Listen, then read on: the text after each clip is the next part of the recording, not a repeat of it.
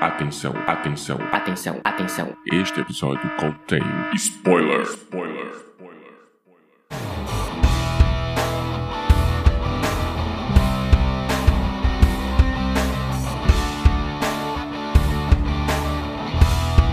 Este é o Podcast ao Cubo, o seu programa sobre cinema, séries e cultura pop.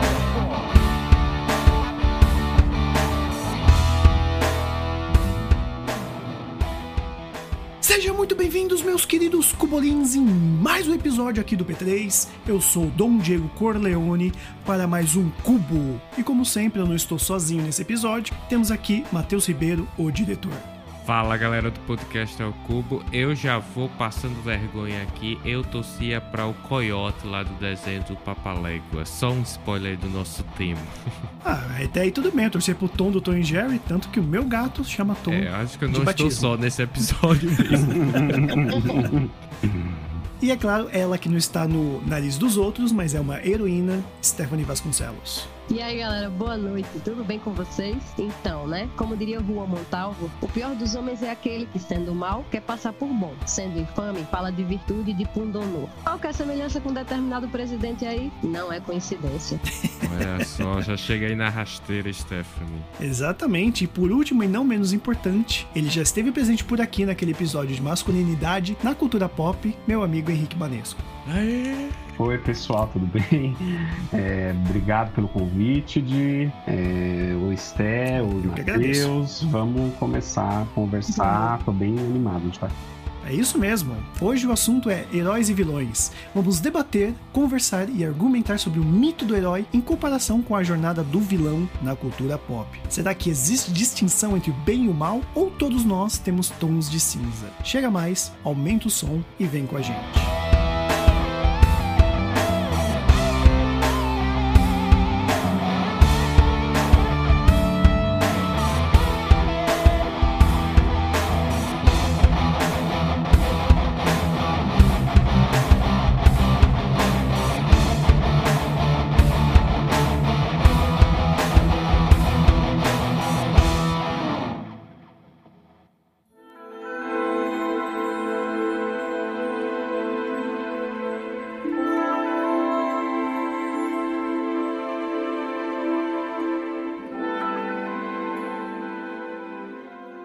Pelo bem ou pelo mal, não faz mal seguir e continuar esse papo e conferir nossos próximos episódios e posts nas nossas redes sociais. E aonde que encontramos o podcast ao cubo, hein, ô Stephanie? É muito simples seguir a gente. No Twitter ou no Instagram é tudo arroba podcast ao cubo por extenso. Então segue lá, compartilha com os amigos e vem comentar com a gente o que é que você achou desse episódio. Exatamente. Agora vamos para o tema. Algumas pessoas dizem, né? Céu e inferno, Deus e o diabo. Ou seja, antes mesmo dos personagens dos filmes e das séries que a gente curte, o mal e o bem já fez parte do nosso senso comum. Mas a questão que a gente quer abordar nesse episódio vai um pouco além. Porque para uns são vilões e para outros eles são heróis. Com certeza tem algum cubolino, cubolina ou cuboline que sente uma aproximação com algum vilão e não suporta também algum mocinho, e vice-versa, né? Bem, para uma breve introdução, eu só queria dizer um pouco mais do que é ser um herói e do que é ser um vilão. Eu quero até começar com um vilão, porque na tradução direta, vilão é aquele que mora numa vila, né? Quem mora na vila é um Chaves. vilão. Depois eu que conto piada, né? Vai, continua. É, é assim que você se sente quando eu conto piada? Você é- quebra o papo no meio? É. É, é assim mesmo. Parei de contar, viu, editor? Parei de contar. Mas bem, e é isso, né? E o, vi- o vilão que mora na vila, ele é um camponês, né? Um cara que ele tá abaixo, né? Da hierarquia, não é nobre, não é nada. E a gente sempre ouve em histórias, pelo menos eu acabei pensando nisso sozinho, né? Quando você pensa nas histórias, você pensa no príncipe. O príncipe é um cara de sangue azul. Então ele que tá lá no topo e o camponês tá embaixo. Aí entra aquela coisa de que sempre um vilão quer ser maior que o herói. Então ele faz de tudo pra conseguir alcançar esse, esse glamour e tal, nem que seja um, um- um tom vilanesco, né? Que o que vocês trouxeram pra gente.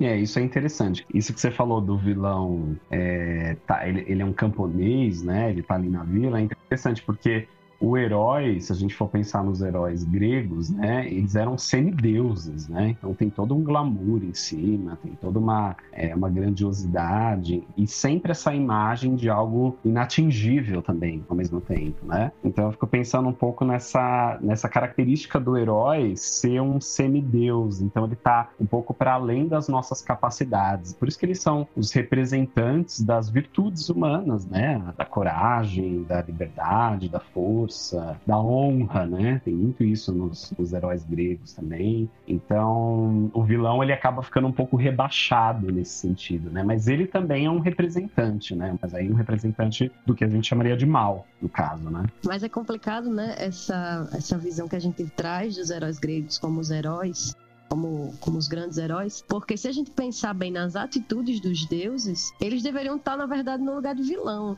né? Porque os deuses, eles estupravam, eles roubavam, eles matavam, eles faziam coisas assim a seu bel prazer, serviam seus próprios prazeres, né? Que, teoricamente, não é o papel de herói. Sim, sim. É. E aí, o semideus, ele passa a ser mais do que o deus, é meio complexo. É, né? O próprio Campbell escreve no, na Jornada do Herói, né? No Herói de Mil Faces, né? Sobre o mito do herói, né? Ele tava fazendo apenas uma, um estudo, né? Sobre religiões e tudo mais, onde ele percebeu, né? Essa ideia que ele chamou de monomito, né? Que as lendas meio que se repetem, aquela coisa, né? Do do herói em última instância, né? Ele é aquele que pode transcender as fronteiras e a ilusão do ego, né? Embora o princípio o herói seja completamente o ego, o eu, o escolhido, aquela identidade pessoal que considera a parte restante do grupo, né? Que é o trecho que eu retirei do próprio livro mesmo, falando dessa coisa do monomito e tal, dessa, dessa figura que na cultura pop é sempre utilizada assim a, a, a demais até, né? Hoje que a gente tá tendo alguns heróis mais diferenciados, alguns tons de cinza, mas o herói sempre é essa figura inalcançável, como até a Stephanie falou, né? É realmente quase que um deus, um semideus, né? Pela moral, ele acaba sendo melhor do que o deus, né? Por seu comportamento moral. É, e aí eu acho que é um ponto interessante a gente levantar também, porque é o seguinte: é, foi construído esse, digamos, essa ideia de herói né? Porque se você analisar, todo mundo tem o bem e o mal ali, né?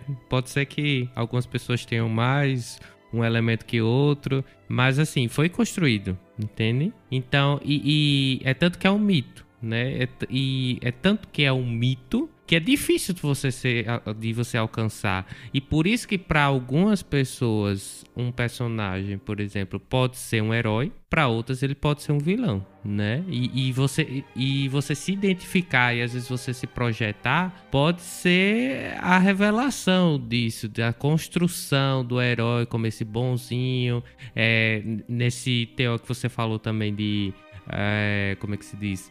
Tons de cinza, né? Eles estão, digamos assim, tirando a malvadeza total que existia nos, nos vilões em si. Isso é, né? Esse, esse, os dois princípios de bem e mal, a gente compartilha deles, né? A gente se reconhece, querendo ou não. Por isso que os vilões também são são sedutores, né? A gente tá num momento em que os, os vilões estão super pop, né? A gente tá se identificando com eles exatamente por isso, porque a gente tem isso dentro da gente. Então, vez ou outra, um determinado aspecto vai ficar mais forte, algumas pessoas vão se identificar com o que é considerado bem e o que é considerado mal, porque isso também é socialmente construído, né? Isso muda. Mas hoje eu acho que a gente está nesse momento de estar tá mais é, equilibrado, essa polaridade está um pouco mais equilibrada. Por isso que talvez antes essa construção era muito mais é, unilateral, assim, né? Tinha o bem era o bem, o mal era o mal, e hoje a coisa está um pouco mais equilibrada, né? A gente está conseguindo humanizar mais essas figuras. É, como eu falei, né? Os mocinhos são sempre chatos, né? Aí você falou essa coisa do sedutor, né? É engraçado que a gente pega o Lucifer da série, apesar de ele não ser bem um vilão, ele tem essa coisa mais sedutora, até mais anti-herói também, né?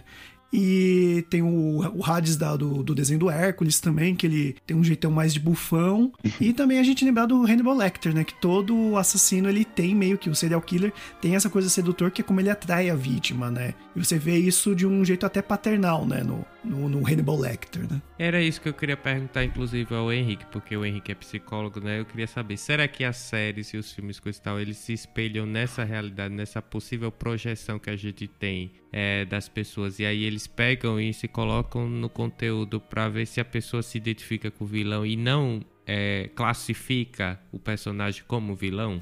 Então, sim, no sentido de que toda produção artística ela é resultado dos nossos próprios conflitos humanos, né? Então, eu não sei se, se quando se coloca dessa forma, se o artista ou aquele criador ele faz isso conscientemente, né? No sentido assim, vou construir esse vilão dessa forma específica. Acho que isso pode até acontecer. Mas como isso é uma, uma produção, uma produção artística, ela não é só racional, né?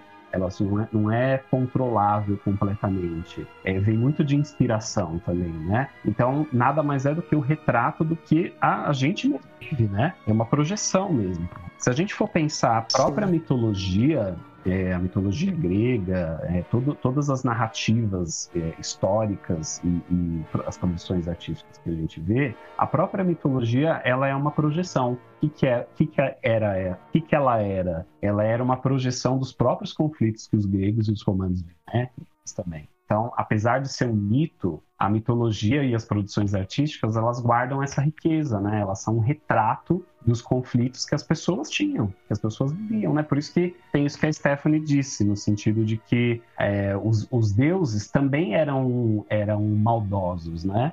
Os deuses também eram é, cruéis, porque eles eram um retrato da vivência humana, né? Diferente, por exemplo, do que foi acontecendo quando a gente entrou no, na era cristã, né? Onde a gente tinha a imagem de Jesus que, que se desenvolvia de uma, de uma forma específica, né, de uma forma bondosa, tudo relacionado ao bem, e, a, e o diabo se desenvolvia de uma maneira representando o mal, né? E isso foi ficando um pouco mais cristalizado, digamos assim. Mas seja em qual momento da história e seja em qual produção artística, com certeza isso vai ser uma projeção dos nossos próprios das nossas próprias vivências. Né? Então não tem problema a gente se identificar com um vilão, por exemplo.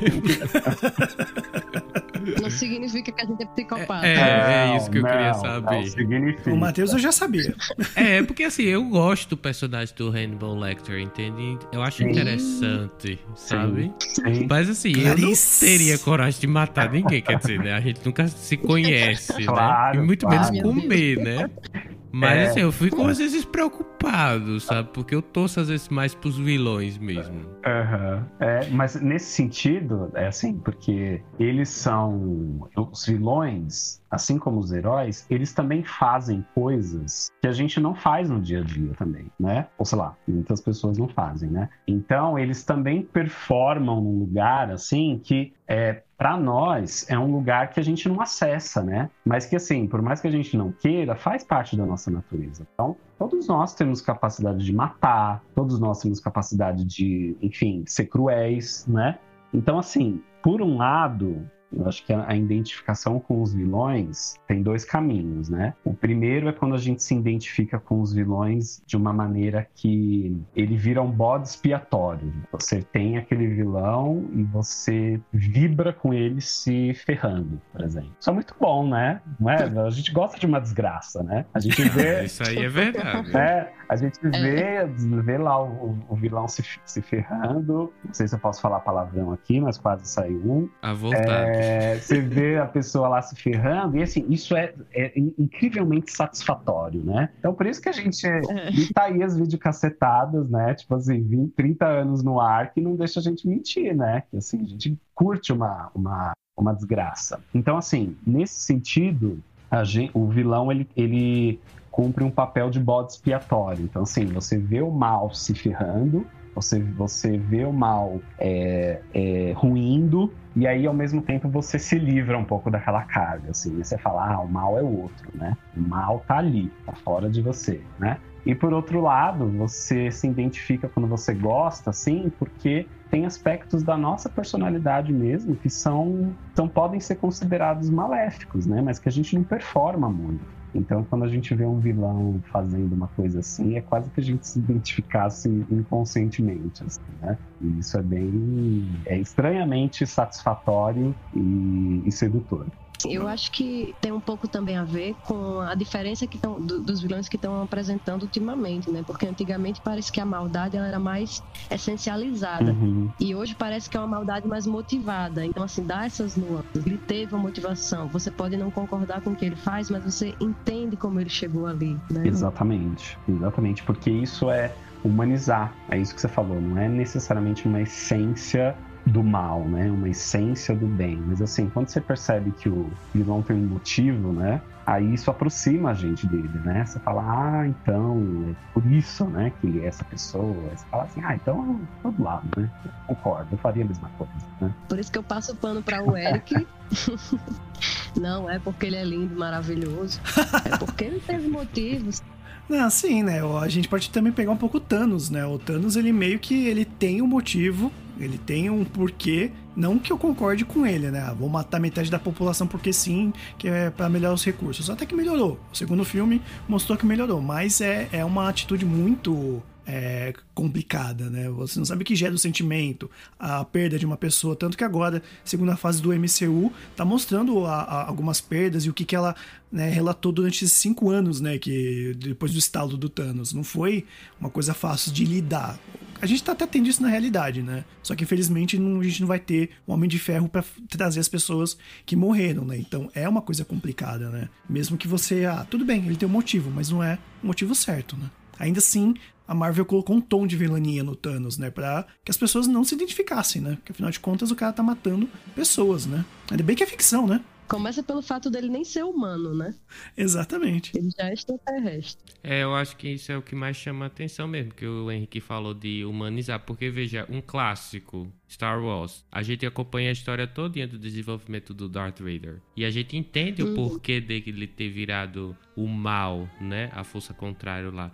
Mas, e aí é que tá, né? Eu torço também pro Jedi. Torço também não, eu torço pelos Jedi. Mas eu gosto do Darth Vader, a imagem, né? Eu acho que é essa coisa de você, não sei se é se projetar ou você entender, né? A humanização ali, fica, você fica coisa e tal. Mas eu acho também que os, os mocinhos, eles têm, sabe, essa história que a gente ouve, assim, essa posi- positividade tóxica. É tudo muito ok, muito legal, sabe? É tudo muito bonzinho. Não sei se vocês percebem isso, mas no, os contrários aos vilões geralmente são assim, sabe? É, É, quando é perfeito demais assim o mocinho, eu também tendo a não gostar muito deles. É, né? Por isso que você gosta do, do Eric, né? E o Eric, como você falou, ele ainda é humano, né? E você entende porque ele vive uma realidade humana, né? Então você acaba entendendo um ponto, la- o, la- o lado dele. Eu espero que ele seja o novo Pantera Negra, né? Já que tá abrindo o multiverso. E o nosso querido Chadwick Boseman, né? Faleceu, né? Um grande ator também, né? E o Eric seria, acho que, uma boa homenagem, né? Pro Pantera Negra voltar em si, porque eu acho que o personagem ele tem muito ainda que aparecer, que ele acha que é mais do que só um vilão, né? Ele, a gente entende mais a motivação dele. É, nesse, nesse sentido que vocês falaram, eu fiquei pensando na figura do anti-herói, né? Ele parece que é mais. Talvez os mocinhos e as mocinhas de antigamente, que muita gente se identificava, né? E acho que até hoje tem gente que se identifica com eles, eles viraram chatos agora pra gente, né? Porque agora o anti-herói, que, é- que, que é mais. Que, que, que a gente se identifica mais, porque exatamente traz essa humanidade, né? Traz esse lado que você vê que ele, sei lá, ele é o herói, mas ele tem ali suas, suas questões, ele tem ali suas, suas contradições, né? Então isso aproxima a gente. Então, fiquei pensando um pouco nisso também, que hoje é o que mais chama a atenção, ou é o vilão, ou é o anti-herói, né? Assim, e sempre tem que ter um pouco dessa contradição, né? É. Exatamente, o próprio Han Solo, na época do Star Wars, já era um anti-herói que o povo gostava, que ele era malandrão, não seguia as regras, fazia o bem, claro. Han Solo, querendo ou não, ele foi um herói também, mas era aquele herói bem wannabe que ele seguia muito, assim, a, a- o jeito dele. É diferente do Luke Skywalker, que era realmente o herói clássico, né? O Messias e tudo mais, Uhum. né? Bem, Uhum. bem diferente. Não que hoje eu não goste, é né? chatinho, né? É, eu até gosto do Luke, eu gosto de, de, de heróis clássicos, né? Tanto que agora na última trilogia ele fazendo um Luke mais velho ficou muito foda. Que é outra coisa que entra no papel do herói, né? Também tem não, não só o herói clássico, como o herói que também é mentor, né? Que ele acabou se tornando um mentor, tipo uma coisa Yoda, Obi-Wan. Uhum. E eu queria fazer uma pergunta pra vocês, né? Já que a gente tá nessa coisa de vilão, anti-herói, tudo, o que que atrai em vocês, né? Stephanie já falou aí que o Eric at- atrai ela de um jeito bem, né? Mas o que, que atrai vocês no herói? Pelas no... raízes. No herói não, né? No... O que atrai vocês nessa, nessa coisa do vilão, né? O... Vamos começar com o Matheus. O que, que te atrai no Hannibal Lecter, cara? Ah, rapaz, Porque eu é acho que é, além desse negócio aí de humanização, muito embora Ha- Hannibal Lecter, eu, eu falo mais, me refiro mais, na verdade, à série, né? Ao filme eu também já assisti, mas não sei, eu acho que é a questão do, do ator, né? Que a, a representação dele é muito boa, mas é a história. Eu acho que é a forma de se portar, não sei, a elegância, sabe? Até pra matar, porque é, lembra outra série também, e outro vilão, que é, você fica, será que é vilão ou é mocinho? Ou ali a gente não pode analisar por essas categorias, que é Dexter, por exemplo, entende? Porque ele é muito humano, se você analisar, entende? Ele só mata quem é serial killer também, sabe? Então, é, digamos assim, só tá matando os irmãos. da matança, entende? Mas aí será que isso justifica? É, mas então, é aí que eu acho que o debate se expande, entende? Não é, e- eu não vejo bem como vilão. Eu acho que a gente tem que sair desse, de romper dessas palavras, entende? Desses adjetivos. Ah, ele é vilão, ele é mocinho. Porque, né, é aquela coisa, é, é muito complicado. É, por exemplo, é, se a gente pegar um caso bem eh, relativamente atual, o caso de Lázaro. O Henrique falou lá que a gente gosta de ver o povo eh, se ferrando, né? Todo mundo queria ver o Lázaro se ferrando, mas será que isso, sabe, Uhum. é bom? É. Teve gente, por exemplo, que compartilhava a foto dele morto, né, no WhatsApp. Uhum. Tinha gente aguçado por, por vê-lo morto, entende? Então, veja, eu acho que é isso que a gente precisa pontuar quando a gente tá assistindo a uma série, né? É muito mais, acho do que uma questão humanista também ver o vilão assim. Mas a história chama mais também minha atenção, porque de fato que faz, por exemplo, serem os vilões favoritos, na minha opinião, Darth Vader, Dexter, eh, muito embora o final foi uma aposta, né? Mas assim, e Hannibal Lecter é a história, com certeza. O enredo ali ele vai conectando com a personalidade do vilão em si. Uhum. É, eu, eu acho legal isso, porque é, eu, eu concordo nesse sentido da construção mesmo, porque você vai ver é, a construção do vilão e a história na qual ele está envolvido, é, é, a- às vezes é o que mais chama atenção, assim, né? Mais do que a própria maldade dele em si, né? É os porquês, verdade. é, os porquês ele fez aquilo, né? Qual que é a trama que ele tá é, intri- intrincado, né? Eu, pelo menos, adoro entender os porquês das coisas, né? Então eu fico tentando lá é, ver o que, né, por que, que o cara fez isso. E tanto que tem um monte de filme que a gente vê, assim, é, sei lá, na Netflix e- e entre outros, que você vê lá a pessoa causa, fa- faz tudo que fez lá, mata, é, rouba, assusta, e tipo assim, não tem motivo nenhum. Aí você fala, mano, por quê, né? Que que- por que, que eu tô assistindo isso, Uhum. né? Não tem, não, não tem uma complexidade, assim, né? Então, já pegando esse gancho, eu gosto muito dos vilões por conta disso. Eu acho que eles são complexos, né? Aí os vilões do Batman, assim, pra gente dar de exemplo. né? Exatamente. Então, cada um deles mexe com uma questão incrível, que é uma questão humana, né? Não deixa de ser uma questão humana. Sim, sim, é bem interessante. E você, Stephanie, o que, o que te atrai no vilão? Agora falando sério, sem essa coisa do, do, do Eric do, do Michael B. Jordan, que qualquer. Pode ter certeza, qualquer homem que até se diz hétero fraqueja perto desse cara. Porque esse cara é incrível, velho. Sério mesmo. Mas fala aí, Stephanie. Gente, eu tô boiando. Quem É, é, Eric? Desculpa, eu, tô- eu não tô. É o. Momento É o atualidades. Que- Desculpa, quem? É o, O Killmonger, Killmonger. o. Fala de novo. Pantera, vilão do Pantera Negra. Ah, o vilão Killmonger. do Pantera Negra. O Michael B. Jordan. Sim, sei, sei quem é. Maravilhoso. Maravilhoso. É, Mas porque tem- aqui antes de você ter- de gravar, você tem que estar lá consultando o IMDB, porque o pessoal aqui é afiado. Ó, Aqui a gente tá falando o nome do personagem, né? Então, mas tem que ser os dois, né? Tem que ser afiado nos dois. Porque eu também fico voando às vezes. Mas bem, Então, aí, mas é realmente, é realmente essa complexidade que me atrai. Os personagens que a gente entende a construção deles por trás e que geralmente aquela, aquela mesma história, mesmo que você não concorde com o que ele vai fazer por causa disso, ele teve uma motivação forte. Eu acho que isso enriquece muito qualquer trama. Como é o caso né, do Killmonger, ele teve uma motivação forte. Como é o caso de Magneto do- dos X-Men, como é o caso é, da Maeve, por exemplo, de Westworld. Enfim, as- os melhores vilões vilões na minha, concep... na minha, na minha concepção, né, assim, no meu pensamento, são esses, que eu consigo entender a motivação, mesmo que eu não concorde com eles. Uhum, é. É, eu Sim. também gosto disso, porque eu sempre fico é, é, me perguntando ao assistir um, algum, com- algum conteúdo que tenha vilão, né? O quão dif- diferente seria eu em relação ao vilão ali, né? Uhum. Então, E também o que me atrai, outra coisa que me atrai bastante é inteligência. Sim. Então, assim, aquele, aqueles vilões que são extremamente inteligentes e manipuladores, você percebe, né, que, que ele manipula tranquilamente as pessoas ao redor, assim, pra mim já, já são mais encantadores também. É, e eu vou só reforçar essa história da história, né, do enredo, porque tem um filme que é muito interessante, que é Precisamos Falar com de Kevin, né? Sobre o Kevin. Sobre o Kevin. Então, eu acho Nossa. a construção do vilão o Kevin, né, no caso, um pouco problemático, porque a gente não, a gente até vê o desenvolvimento, né, do porquê dele ter feito aquele é, incidente, né, eu não vou revelar para não contar muitos spoilers, mas assim, a gente não vê o desenvolvimento pós isso, entende? Dele. Então eu acho bem problemático, porque é uma das coisas que a gente às vezes vê muito com relação ao vilão. Coloca só o mal nele ali e acabou. A estereó...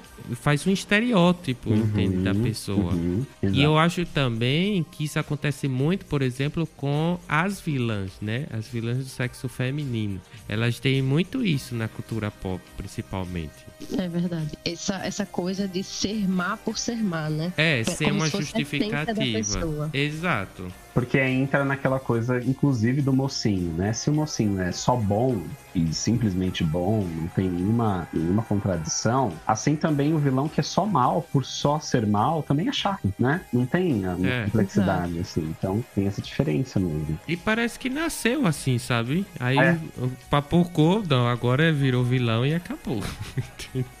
então eu, eu acho que precisa do desenvolvimento. E o estereótipo é horrível, porque faz com que a gente Sim. não pense, né?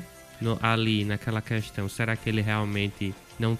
Será que realmente não existe um porquê dele tá fazendo aquela coisa, dela tá fazendo aquela coisa? Entende? Acho que o Então- exemplo mais recente é a Daenerys Targaryen do, de Game of Thrones, que do, do, do dia pra noite ela se tornou uma vilã. É, Né? O, o pessoal falava, ah, mas ela vai virar porque ela vai ser louca que nem o pai. Ah, que não sei o que, que não sei o que lá. Mas a série não, em nenhum momento deixou ela fi- louca. Ela ficou louca no último momento. Parece que o sino tocou lá, ela ficou louca e começou a botar fogo e tudo. Ah, vou tacar fogo, tô louca da buceta, não sei o que. Porra.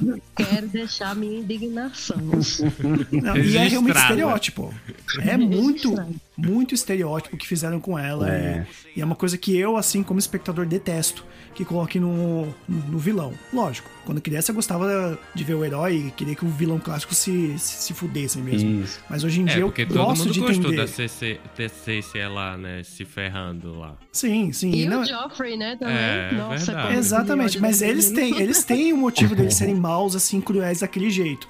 Uma coisa que eu, e é uma coisa que eu gosto em vilão é quando eu amo odiar o vilão. Como foi o caso do Joffrey, como foi o caso do Verdade. Ramsay Snow, né? Ramsay. Que, Ah. Cara, sério, e, e eu acho uma coisa incrível, só um adendo aqui, é que toda vez que você tem um vilão cruel, um cara filha da puta, o ator é gente boa pra caramba, que você vê a entrevista. É do por Ian isso que eu Rion, gosto de fez. Hannibal Lecter da série. Porque Exatamente. o cara é muito foda, né? fora do Então. personagem. Ele é muito bom, ele é muito bom mesmo. É. Sim, ele é ótimo, né? Eu tenho que ver aquele filme do Telecine do Druk que ele faz, né? Que também É. deve ser ótimo, que ele como ator é incrível. E só finalizando é aquela coisa, né? O Ramsay Snow, então, na, na vida real, o cara é super gente boa. E faz um cara sádico. Então eu gosto muito do Então, ator e do uhum. personagem, por causa disso. Uhum. Faça. Então, uma pergunta para o Henrique, por, né, por, relacionada a essa questão. É, em precisamos falar sobre o Kevin e também esses personagens que a gente citou de Game of Thrones, que é o Joffrey e o Ramsay, é, são claramente personagens que têm um- uma psicopatia, né? E aí, nesse caso, seria, digamos assim, correto tratar eles como uma pessoa má de essência dentro da narrativa? Uhum.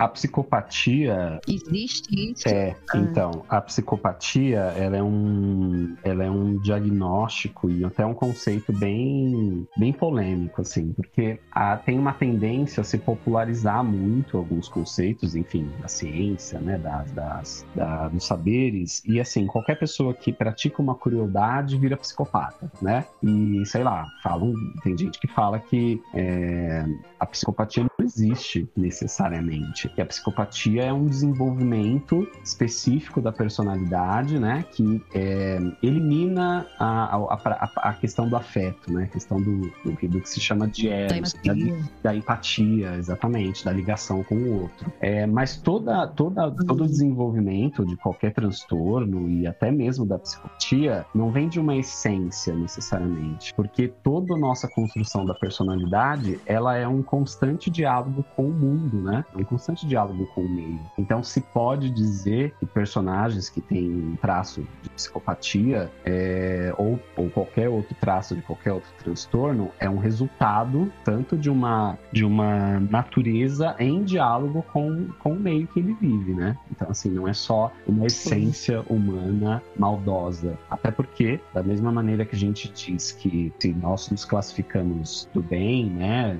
Enfim, a gente se identifica com isso, temos também mal dentro da gente, né? Como é se perguntar, né? Olhar para esses psicopatas e pensar que existe um bem lá dentro, ou um motivo, né? Ou alguma coisa humanizada que faz a gente entender por que, que ele tá fazendo aquilo, né? É, no, no Monomito, até na Jornada do Herói, até num livro que eu vou indicar mais pra frente, né? Ele até fala sobre o arquétipo da sombra, né? Que a sombra ela entra como aquela parte sombria do, do herói até. Não só do herói, como pode ter em outros personagens em outros arquétipos também, né? Mas é just, justamente quando é o protagonista, é aquele lado sombrio que ele tem que enfrentar. Talvez tipo o Luke é, sendo tentado pelo lado negro da, da, da força, né? Aí eu queria jogar também uma pergunta que é: será que o, o vilão ele pode ser herói? A gente já viu até esses casos na própria Marvel, né? Que o Loki começou como vilão e se tornou herói duas vezes, né? Tanto nos filmes do Thor, nos Vingadores, quanto, né, também na série dele que, que estreou agora no Disney Plus. Mas, por exemplo, tem um outro exemplo de Game of Thrones, que você pega o personagem do Jaime Lannister, que começa a primeira temporada, o primeiro episódio, ele pega e joga o menino da, da torre. Ele fica paralítico, não, não consegue mais andar, e ele foi odiado por todo mundo durante muito tempo, né? Eu já sabia o que ia acontecer com ele, que eu li os livros, né? Mas quando chegou na série, o pessoal começou a entender mais o lado dele, a pessoa, o pessoal começou a ter empatia pelo personagem, né? E a gente começou a entender o lado dele, que ele matou o rei, que ele era conhecido como Kingslayer, né? Que ele matou o rei porque ele queria proteger realmente as pessoas, que o rei ia matar todo mundo, ia botar fogo na cidade. E aí ele fala, né? Até ele falar pra Brienne na, na banheira, que ele fala, né? Se o seu rei né, tentasse matar todo mundo, você iria continuar do lado dele, você iria proteger ele, né? Porque ele era da Guarda Real, e como da Guarda Real ele teria que né, proteger o, o rei dele até a morte. Só que ele não protegeu, e ele matou por um bem maior. Ele fez o bem sem olhar a quem, né, basicamente. Então, como que será que tipo, o vilão pode virar herói?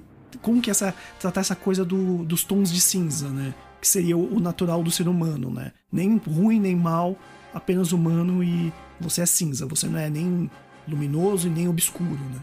Eu tinha até uma coisa para falar, mas vou deixar o Henrique comentar porque eu quero ver se eu sou ruim mesmo. vou guardar minha opinião. Fala aí. Fala, Matheus, fala, fala. Vamos lá, vamos, oh, vamos assim, abrir aí. Eu acho que. vou me arriscar aqui, mas assim, eu acho que virar herói, não sei. Não, não vejo dessa forma. Mas a gente entendê-lo né, no processo de humanização, sim. Porque outro exemplo que eu estava lembrando ao passo que você estava falando foi da série La Casa de Papel e Berlim. Ele é um personagem bem problemático, bem polêmico, porque ele é extremamente machista, se é, se é que a gente pode colocar esse advérbio antes né, da palavra. É, e no final, sem contar muitos spoilers, ele foi totalmente humanizado entende? E de certa forma ele foi um herói para aquela, aquele, aquela cena específica.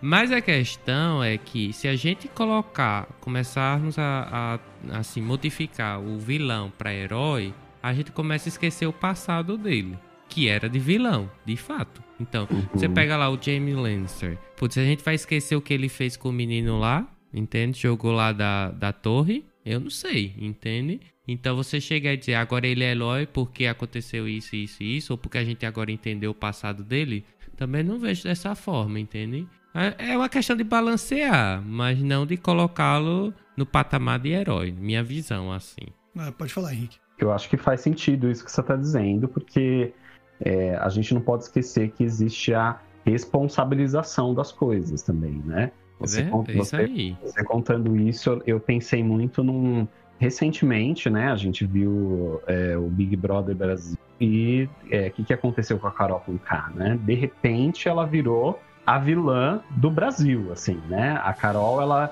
uhum. virou a, a, a, detentora de todas as, as qualidades péssimas e terríveis de um ser humano, digamos, né? E aí, qual foi a questão? E foi cancelada, que agora tem isso, as pessoas são canceladas. Exato, o cancelamento tá aí a todo vapor, né? Pra, pra não deixar a gente mentir. Mas o que que acontece aí, né? Quando se questiona esse lugar onde ela foi colocada, é porque, de certa forma, foi projetado nela, né? E a projeção tem uma força muito grande, esse lugar do bode expiatório, né? Ou seja, ela foi colocada nesse lugar onde ela ela estava performando toda a maldade humana aí da forma como ela tratou o moço lá dentro do programa. E aí, se questionar isso, é, no sentido de pensar, não, mas espera aí, ela não é o mal completamente, né? Ela é uma pessoa, ela errou, ela tem o direito de se arrepender pelo que ela fez, né? Mas isso também não significa que ela não tem que ser responsabilizada pelo que ela fez, né? Então a gente precisa realmente de um de um de ponderar esses casos, né, para assim, você não vilanizar completamente, né? Porque o vilão completo, ele é ele é uma idealiza, idealização, né? Ele não existe. Ele tem por detrás dele é, diversas motivações, né, e, e, diversas contradições. Mas também a pessoa não pode, você não pode pegar a pessoa e passar a mão na cabeça, né? E aí, assim, você é, legitimar aquilo como uma, ah, é só um, um aspecto da personalidade humana. Não, precisa se refletir sobre aquilo, se ponderar sobre aquilo e responsabilizar a pessoa por, por aquilo que ela fez. Interessante. É até um pouco o caso do, do, do Loki, pra mim ele é um exemplo de até uma boa construção do vilão pro, pro herói, né? Ou até anti-herói, talvez. Porque ele realmente fez vilania, ele realmente matou pessoas e fez tudo aquilo por poder, né? Até ele perceber né, que ele amava o irmão dele. E agora na série do Loki, então, nossa, ele teve ainda muito mais redenção para mim, né? Do, do, dos atos em que ele fez, né? Praticamente. É, e me lembrou um tema e um personagem também, mas eu vou começar pelo tema, que é o Holocausto, né? Por exemplo, porque quando a gente pega assim e demoniza somente os nazistas, a gente esquece, por exemplo, que existiam também os judeus que contribuíram, entre aspas, né? Uhum. É, porque a gente sabe que era um, um regime bem totalitário, né? Não dá para dizer assim que contribuíram, mas fizeram parte do regime estabelecido pelos próprios nazistas. Então, se a gente é, colocar, por exemplo, o carinha lá do, da lista de Schindler como herói, putz, a gente tá esquecendo inclusive o papel dele de, respons de responsabilidade, entende?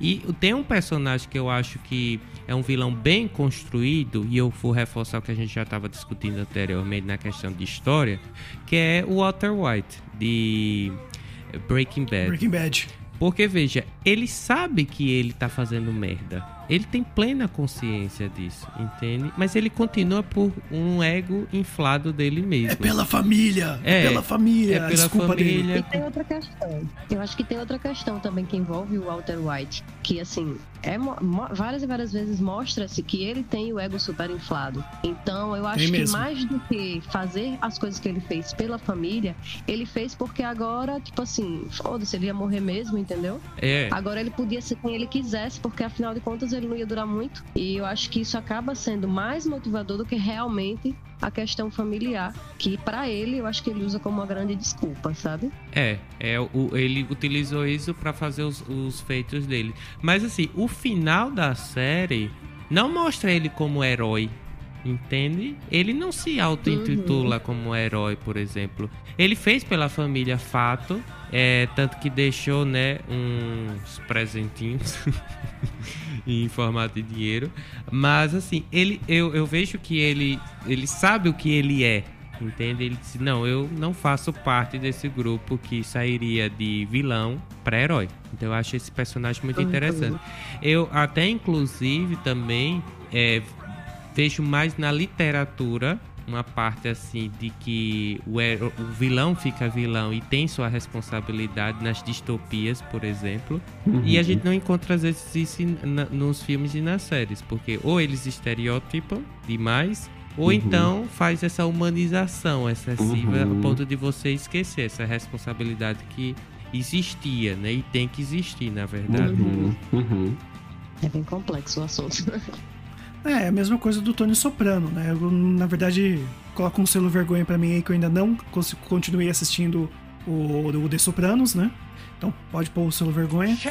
E, mas é essa a ideia, né? Na verdade, até é uma ideia meio oposta, né? Porque ele é um mafioso, né? E ele meio que se passa por uma pessoa normal, que trabalha numa empresa de lixo, mas o cara é um magnata, o cara é um, é um assassino, o cara é um mafioso, né? Só que ele tem essa dualidade. E o que eu achei interessante, que eu ainda quero continuar, que eu só vi o primeiro episódio, é que o Tony Sopranos ele faz terapia. Né? Ele acaba ele mesmo querendo se entender, né? Que ele tem crise de ansiedade e tudo mais. Nossa, bem mais, curioso mais isso. humanizado do que uma pessoa que faz terapia, né? Sim. Não tem, não tem como, né? Dizem que mafioso não pode fazer terapia, né? Não sei, não sabia. Eu ouvi dizer, não Bom, sei se eu não sei, é. mas o Hannibal Lecter, ele era o psicanalista. Mas- Aí é diferente, né? Exatamente. Então, Tem eu isso, esse- É isso, né? Não é porque a gente é psicólogo também que a gente não tem as nossas questões também, né? Não é que eu tô aí, Oh, não que é que eu tô. É, não é que eu tô. é, não, não tô jantando meus pacientes, mas assim, a gente tem, a gente tem, no- a gente tem nossas questões, né, gente? É, os meus pacientes aqui já sabem que eu adoro ver desgraça, assim, né? Eu gosto de. Calma, calma. Eu gosto das videocacetadas, entendeu? Eu não gosto de, sei lá, né? Não sou sádico, não sou sádico. Mas aí no contrafluxo, né, disso que a gente tá falando, da trajetória do vilão se tornar herói, tem também o herói que se torna vilão, que aí tem um bom exemplo que é o Duas Caras, do Batman Cavaleiro das Trevas, que tem até aquela frase icônica do Harvey Dent, que ele fala, ou você vive, é, ou você morre como herói, ou vive o suficiente pra se ver se tornar o vilão, né? Nossa, não nasce. Verdade. Na verdade, e não, e é curioso nesse filme porque tem o Coringa, que ele é totalmente o vilão caótico. Né? Ele, a única coisa que ele quer é o caos, é a destruição, é ferrar com a vida do Harvey Dent, né? Tanto que ele vira vilão por conta do, do, do Coringa, né? Do Heath Ledger. E é isso, né? Como eu falei, aquela coisa da sombra, né? A sombra, até falando um pouco mais sobre ela, ela é aquele tipo de arquétipo que tá ali pra realmente colocar o herói a- na balança e falar: realmente você é bom? Vamos testar, que é o que ele faz com o Harvey Dent, que também difere do Coringa do Joaquin Phoenix, que é aquele Coringa que acaba tendo um motivo, né? Com muitas aspas, pra fazer o que ele faz, né? Que também passa com psicólogo, né? Com, psic, psic- com terapeuta.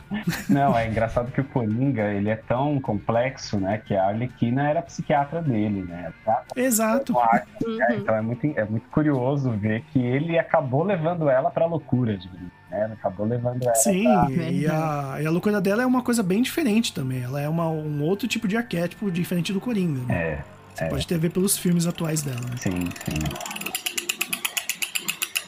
Muito bem, minha gente. Então essa é a sessão, ela vem suprir uma necessidade, que é falar sobre literatura. Nesse caso, né, a gente vai indicar livros que têm a ver com papo, que a gente quer recomendar, né, que tem esse caráter de vilões, de heróis. Pode ser livros ficcionais, pode ser livros técnicos, pode ser revistas, quadrinhos, mangás e yada, yada, yada. E vamos começar aqui com o nosso convidado especial, Henrique Manesco. O que, que você traz aí de literatura para as pessoas? Bom, eu acho que dá pra gente falar desse O Herói de Mil Faces, do Joseph Campbell, que fala dessa coisa que a gente Ótimo tá falando da trajetória do herói, né? Então, é como entender essa trajetória do que, que é o herói e como ela se repete ao longo da história, né? Então as pessoas vão conseguir ver que muitas das coisas que se vê nos livros e nas narrativas e nos filmes é uma mesma estrutura que se repete ao longo da história desde a mitologia. Então acho que é um bom, um bom, é, um bom exemplo para a gente falar sobre esse assunto e para as pessoas entenderem como é que essa, esse desenvolvimento do herói se dá, né? E tem mais alguma coisa que queira indicar também? Livros, além de Eu, livros? tenho, eu só ia indicar um outro, né? Assim, falando de, de narrativas e de psicologia, eu participei de um livro que chama Mangás, Animes e a Psicologia. Então é uma. São análises que a gente faz de símbolos que estão nessas histórias, né? Inclusive de histórias relacionadas ao, à jornada do herói. Ele foi é, publicado pela editora Homo Ludens. Então, quem tiver interesse em mangás, em animes e o aspecto psicológico por detrás dessas histórias, fica aí a dica: mangás, animes e a psicologia. Porque a gente tá falando tanto dessa coisa, né, do- dos heróis, vilões, anti-heróis, essa dualidade, né, dos personagens. Então, eu queria só recomendar séries da Shonda Rhimes e do Ryan Murphy, principalmente é, How to Get Away with Murder, que assim, já uma série que já terminou, mas se você pegar protagonista, né, que faz a Viola Davis, você vê que ela é uma hero, heroína, anti-heroína, e assim, toda essa dualidade que a gente está falando, esse lado questionável, né, da, da personalidade, ela vivencia na, na série como um todo. Acho que é a melhor dica de série que eu posso falar sobre esse assunto é essa. Boa. É verdade. Maravilhoso. É. Né? Muito bom, muito bom. E você, Stephanie, o que, que você trouxe para nós? Então, na verdade, não é um livro, é um, é um trabalho de conclusão de curso que, é, Ah, que se perfeito. chama Medusa e a Questão de Gênero ou a Punição por Ser Mulher. É fácil de encontrar em PDF na internet e vai falar sobre essa questão, né, de assim, quantas e quantas vezes as personagens femininas que passaram por situações de sofrimento na sua história acabam se tornando vilãs, não por escolha, muitas vezes, mas por imposição, de- como se fosse uma punição pelo mal que ela já sofreu. Então, assim, não basta você ser mulher, ah, desgraça ser mulher. Você sofre um mal e depois você continua sofrendo por aquilo porque você vai ser punida, né? Uhum. Que a história de Medusa uhum. é, é bem assim. Ela é estuprada por um deus e vai Poseidon, né? recorrer por Poseidon, isso. E ela era uma, uma sacerdotisa de Atena, então ela volta chorando, desesperada pro templo de Atena e se prostra aos pés da estátua pedindo à deusa um- uma ajuda, né? Um acalanto, uma solução. E Tá a na deusa fica certa. não, e ela fica irada porque ela tinha que se manter virgem porque era uma sacerdotisa e pune ela porque como se ela tivesse provocado o, o homem, né, o masculino. Ah, e aí se- ela se torna aquele monstro que vai passar o resto da vida Uhum. transformando os homens que olharem pra ela em pedra. Interessante. Pesado, pesado. É. E aí o trabalho vai discutir essa visão, né? Vai discutir o mito, a partir do mito, toda essa construção, inclusive, da, da sociedade cotidiana, né? Da visão da mulher na sociedade. Que se a mulher não for bela, recatada e do lar, ela tá mais pro caminho da vilania do que o caminho da bondade, infelizmente. É, vale lembrar também que tem o livro Mulheres que Correm com Lobos, né? Da Clarissa Píncula Estes, acho que é assim que fala o nome dela, né? E é um livro também muito bom que eu tô começando a ler por indicação sua mesmo, hein, Stephanie? E É, que acho que muito também bom. fala bastante dessa, dessa coisa da mulher também. É, e só continuando, né, o livro que eu ia indicar, né, ele acaba sendo até um complemento para a dica do, do, do Henrique, que ele falou do Herói de Mil Faces do Campbell, e eu trago aqui a jornada do escritor, estruturas míticas para escritores do Christopher Vogler, que o que ele faz basicamente é trazer né, o monomito, a jornada do herói, mais para o universo da cultura pop, dos filmes, do, do cinema e tudo mais. Né? Lembrando que né, o Campbell ele acaba pegando lendas e mitos antigos, então o Vogler dá essa, essa, essa nova roupagem né, para os dias de hoje, que também é bem legal e foi bastante parte da minha pesquisa aqui pro, pro roteiro também. E você, Matheus? Bom, eu vou, claro, né, indicar a série Hannibal e também o- uma série também que é, tá no Netflix, Mighty Hunter, né, porque eu gosto muito de serial killer, mas assim, o, a recomendação de livro é, veio de uma aluna minha, a partir de uma discussão semelhante a essa aí, e eu já li uma parte desse livro muito bom, porque crianças matam, né? Porque quando a gente vê assim serial killer coisa e tal, a gente acha que é, é, digamos assim, nasceu, né? O estereótipo nasceu mal e acabou. E esse Uhum. livro é muito interessante.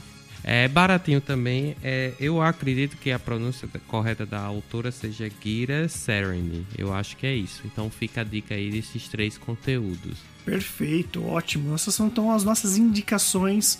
Todos os links para livros, séries, tudo vai estar aí no nosso, na nossa postagem, no nosso Instagram também. E antes de finalizar, Henrique, onde a gente pode encontrar você? Aí quem quiser atendimento, quem quiser conversar com você, comprar o livro que você também escreveu, fale aí, abre o coração. Eu tô no Face e no Insta. Lá você pode procurar Henrique Manesco. Eu tô lá, podem me mandar mensagem, perguntas, o que quiserem. E eu tenho, tô, tô com um podcast também, e vou aproveitar aqui para divulgar. Um amigo meu que também é terapeuta, e a gente tá fazendo análises de filmes e de séries. A gente começou com a análise do Harry Potter, da saga Harry Potter. Então, quem gostar, Olha quem é, quem tiver afim de ouvir, a gente, o nome do podcast é Não é Mera Coincidência e a gente tá lá no Spotify. Então, quem tiver afim de ouvir um pouco da, da saga Harry Potter do ponto de vista da psicologia e também da, da análise da terapia holística, a gente tá fazendo esse bate-papo por lá. Então é isso. Obrigado aí pela, pela participação, gente. Nossa, Muito já bom. tô muito interessada nesse podcast. Eu também fiquei É curioso, muito bom. viu? Muito bom mesmo. Eu já ouvi, assim, do domínio deles da terapia, do, da terapia holística, da visão deles é muito boa mesmo, que eu já ouvi alguns episódios. Falta eu ouvir o restante também. Então é isso, gente.